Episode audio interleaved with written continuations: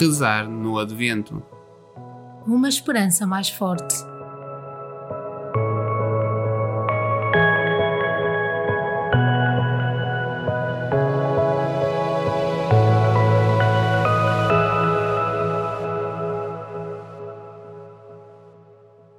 Terceiro domingo do Advento.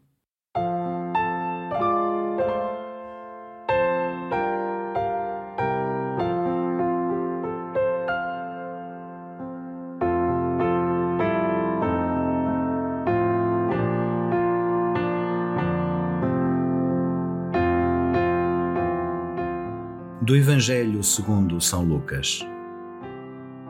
Que devemos fazer?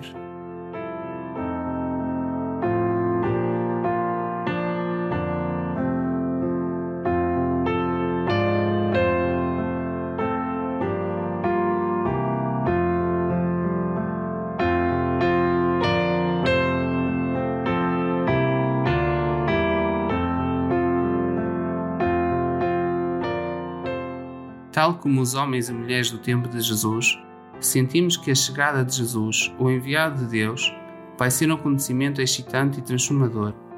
E como os ouvintes de João Batista, perguntamos-nos o que devemos fazer para que o nascimento de Jesus não nos apanhe distraídos, para que a vontade de o acolher seja maior do que a indiferença.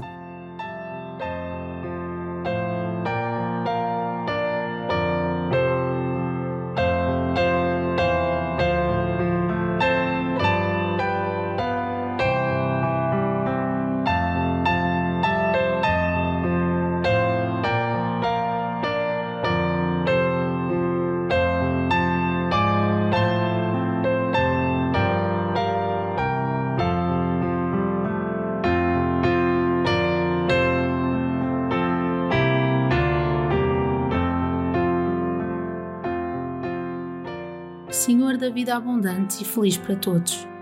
O caminho para ti é reto, mas eu ando às voltas, como os fariseus e saduceus. Tantos dos meus sonhos não passam de vaidade e egoísmo.